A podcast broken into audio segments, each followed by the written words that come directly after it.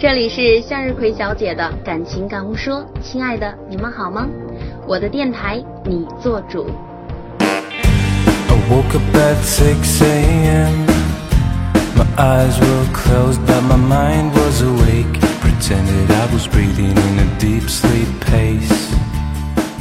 Hello，亲爱的听众朋友们，我是向日葵小姐。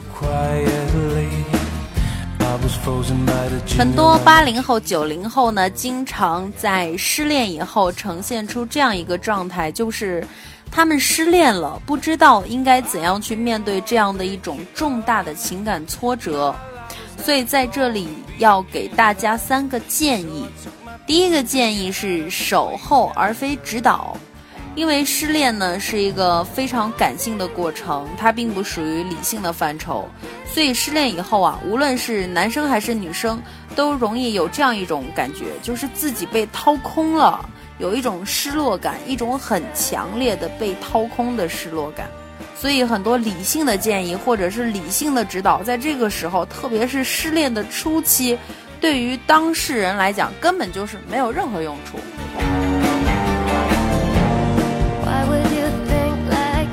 所以说，如果这个时候你有朋友失恋了，你的存在本身就陪着他，会实际上比你给出任何具体的指导都有意义。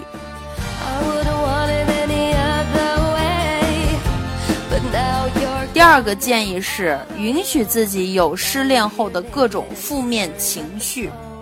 失恋之后，经常出现两种情绪，第一种就是巨大的悲伤，要么就是愤怒，还有一种可能就是无奈，还有一种是混合情绪。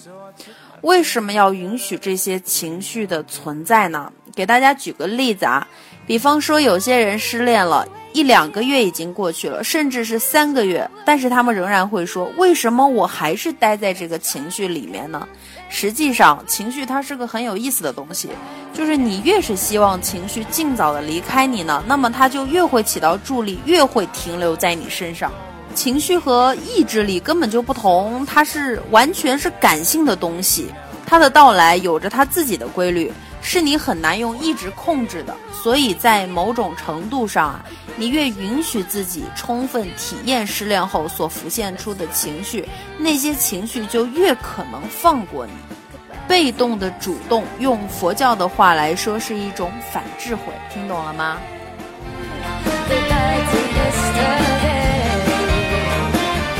那么失恋后悲伤的意义到底是什么呢？你可能会想，悲伤这种令人难过的情绪，不是人们都想躲之不及的吗？所以人们祝福对方的时候，都会说啊，祝愿你快乐啊，祝愿你幸福什么的。那么，为什么悲伤这种情绪经过人类的进化还要存在呀？它会让你的生活节奏慢下来，甚至是定格一段时间，让你能够重新急剧改变，以至于重新整合自己，从而呢继续前行。所以，悲伤是一种非常有整合力的情绪，它的存在就是一种很强烈的健康的意义。不要害怕失恋以后那些悲伤的情绪，也不要完全的去躲避它，你充分的去感受它、体验它，往往这些悲伤的情绪能越快的离开你啊。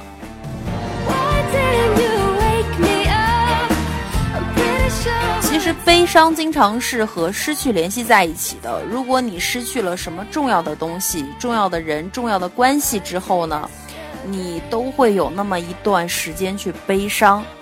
这是因为这段感情或者这个人在你心目中特别的重要，所以说不要去阻挡悲伤自然的产生。我们现代社会太注重所谓的正能量，而忽略负能量了。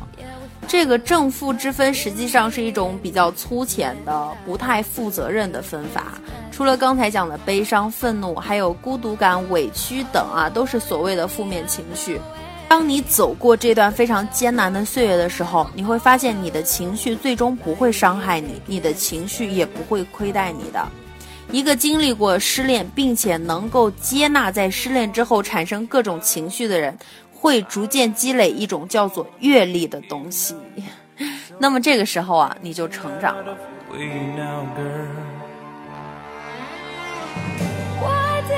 最后一个建议啊，是保持感情的界限。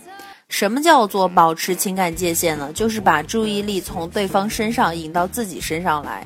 很多失恋的来访者都会表示，他们的前任对他们很糟糕，劈腿呀、讽刺、嘲笑他们，做了太多不公平的事情。这个时候，我就想告诉你，你的前任是你所爱过的一个人。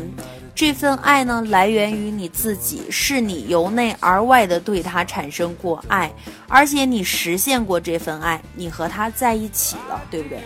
你要回想一下，你曾经和他走过的每一段路，看过的每一场电影，都是非常温暖的一段感情。从酝酿到表达，到付诸实践，到结束，这整个过程都是一个很完美的体验。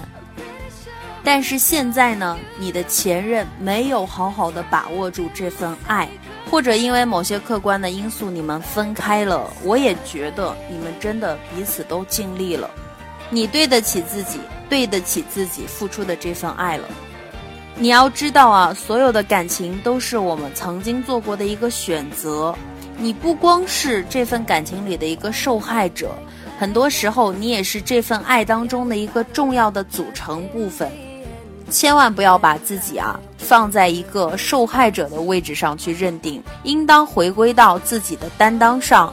你也是这份爱里的一份子，没有走到最后，两个人都有责任。要清楚的知道，这才是你们感情的一个界限。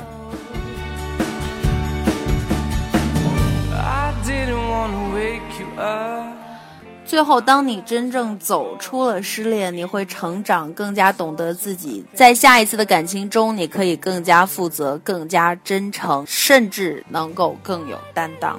今天所说的，在失恋后给你的三个建议啊，就是守候而非指导，允许自己有负面的情绪。以及保持感情的界限。好了，在节目的结尾呢，依然希望大家能够在淘宝搜索“美人羞”，羞是羞涩的羞，来搜索我们好吃的重庆特产。嗯，好了，今天的节目就先到这里了。那么各位晚安，拜拜。